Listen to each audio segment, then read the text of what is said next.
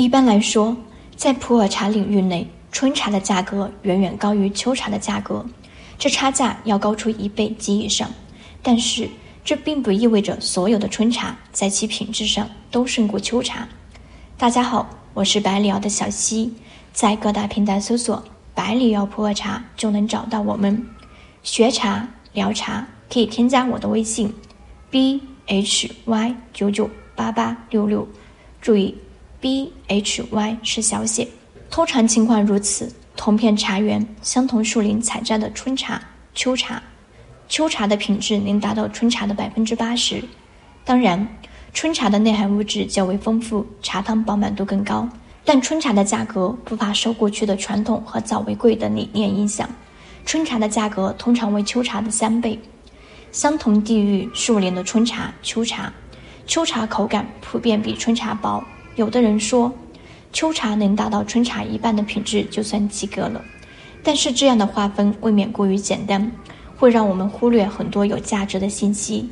秋茶茶汤的饱满度虽弱于春茶，但它在口感上也有自己的特色，并且秋茶因为特有季节性的高香，香气通常更为高扬持久。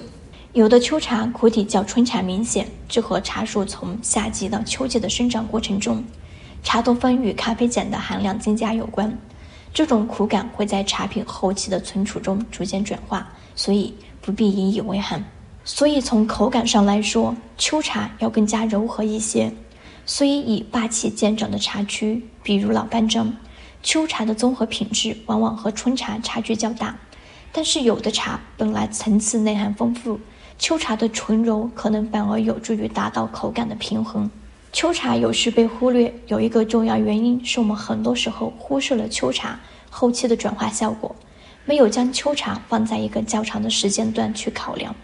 经验证明，不少秋茶的转化会比春茶更快，或者说更容易达到醇和浓厚的口感。这和秋茶、春茶的内含物质的差异有关。当然，春茶还有一些后劲没有发力，有些内含物还需要更长的时间来证明自己。但以时间梯度来说，同时存点春茶和秋茶不失为明智之选。同时，自己能非常直观地对比春茶、秋茶的后期转化的品质差异。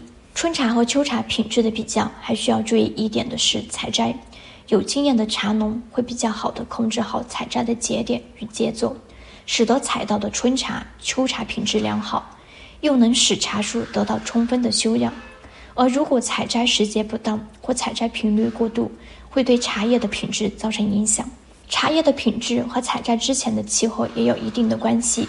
有的时候，过度的雨水或异常的气候会显著的降低茶叶的品质。而大多数秋茶采摘前，长时间秋高气爽、阳光充足、总体干燥、适当雨水的气候条件，很利于秋茶季节性高香的形成。总的来说。对一款茶的评价和评价标准有直接的关系。如果我们能多方面考察一款茶的特色，很多秋茶在口感上也会给我们带来惊喜。加之秋茶价格通常只有同款春茶价格的三分之一，极具性价比的特点让秋茶变得更为讨喜。春茶、秋茶为普洱茶体系中最为庞大的两个产品模块，会喝春茶又懂秋茶。才算得上真正的懂普洱茶。本期内容就到这里结束了。想要了解更多的普洱茶知识，可以添加我的微信：b h y 九九八八六六。注意，b h y 是小写。